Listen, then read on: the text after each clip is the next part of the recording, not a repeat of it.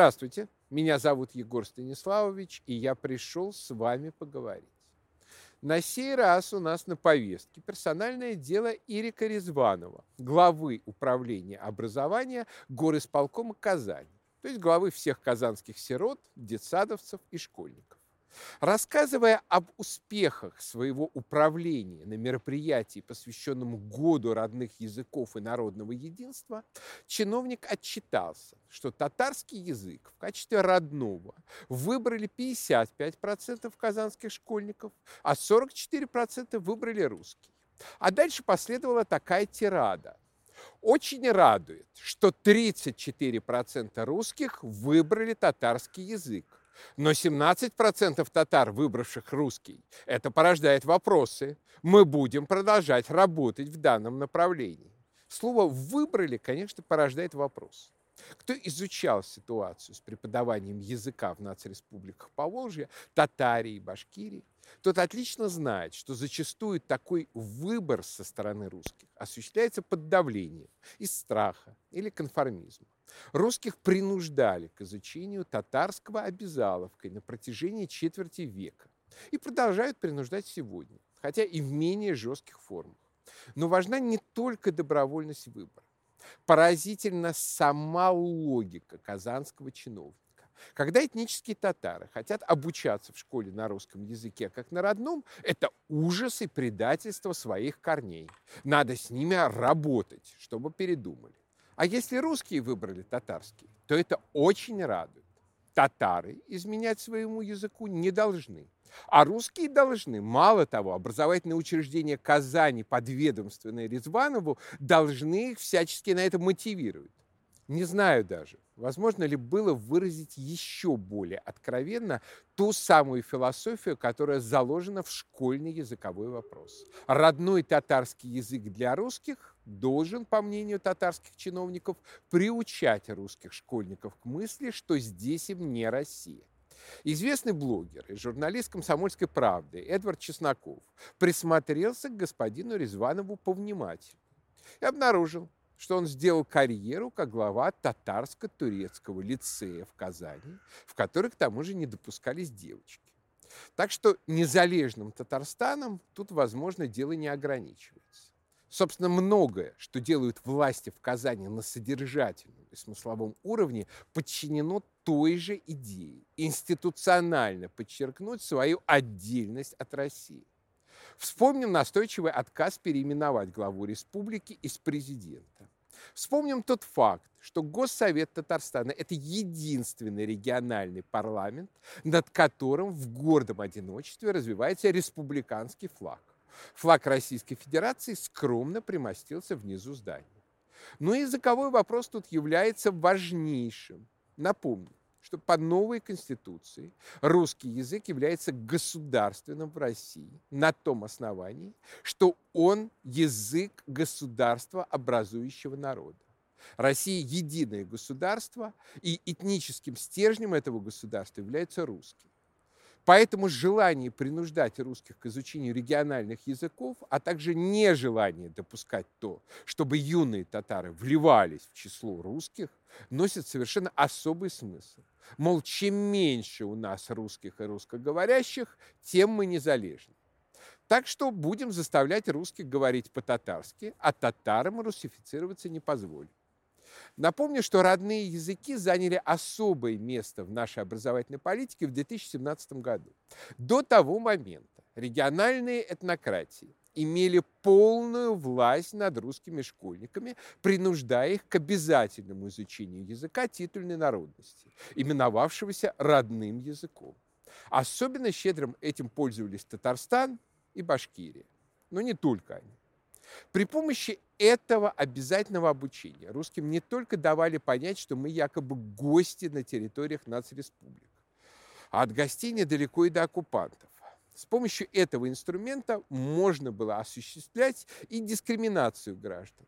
Например, вводить правила обязательного владения татарским языком для госслужащих в Татарстане. Ведь язык вроде учили, а значит, не знающий его просто двоечник. Значит, никакой дискриминации вроде как и нет. В 2017 году положение изменилось. В число родных языков был добавлен русский. то есть этнически русский, проживающий в республике, теперь получил возможность выбрать свой язык в качестве родного и получать на нем дополнительные часы обучения. Разумеется, такую возможность выбрать русский в качестве родного получили и представители других населяющих Россию народов. Многие из них русифицируются и стремятся знать язык Пушкина и Достоевского как можно лучше. И это можно только приветствовать. Плач среди криптосепаратистов, а иногда и открытых сепаратистов, стоял такой, как будто Иван Грозный снова взял Казань. Не отстали и наши либералы. Они начали тут же строчить доносы на нововведенную школьную программу по русскому родному языку.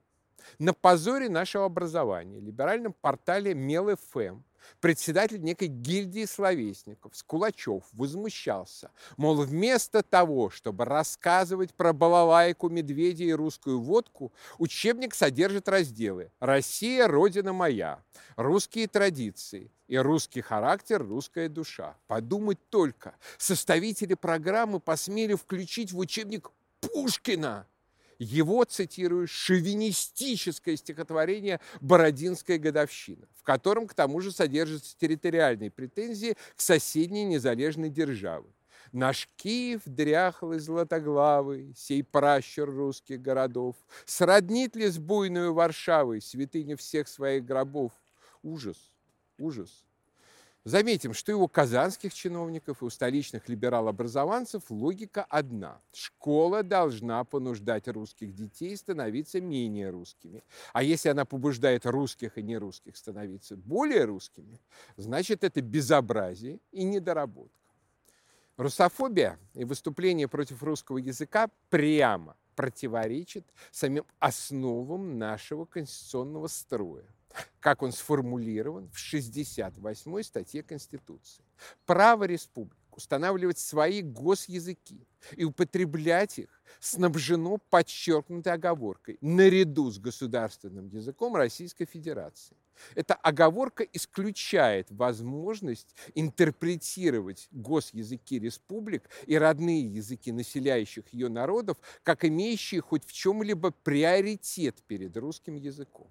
И когда глава управления образования говорит о том, что выбор русскими учащимися татарского языка – это радостно, а выбор учащимися татарами русского – это проблема, речь идет о вызове базовому принципу, заложенному в Конституции. И этот принцип Конституции имеет значение не только для образования или культурной идентичности граждан России, но и для выживания нашей единой страны и входящих в нее народов том числе и татарского. Не будет безусловного господства русского языка, не будет и единой России. Не будет единой России, никакого независимого Татарстана тоже не будет. Чтобы себе не воображали сепаратисты в Казани, у них не получится ни Украины-2, ни новой Золотой Орды. Максимум, что получится, отдаленный турецкий протекторат. А в турецком мире о котором мечтают директора татарско-турецких лицеев, молодым татарам попросту не будет места. Они будут хорошо, если третьими в очередь. Все действительные возможности для татарской молодежи предоставляет Россия. Хочешь быть видным чиновником, хочешь быть олигархом, хочешь быть модным музыкантом или художником, будь и никто не заставляет татарина ради этого отрекаться от своей татарской идентичности. И никогда не заставлял. Ни в Российской империи, ни в СССР, ни тем более сейчас. Знание русского, в том числе и русского как родного, нужно не для того, чтобы перестать быть татарином. Русификация нужна не для того, чтобы отказаться от татарской идентичности. Дерусификация татар нужна исключительно конструкторам новой Османской империи.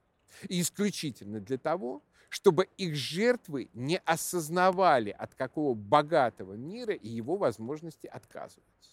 Турецким наемникам на чужих войнах и мелким сошкам в ваххабитском халифате знание о том, чего они могли бы добиться в России, явно лишнее.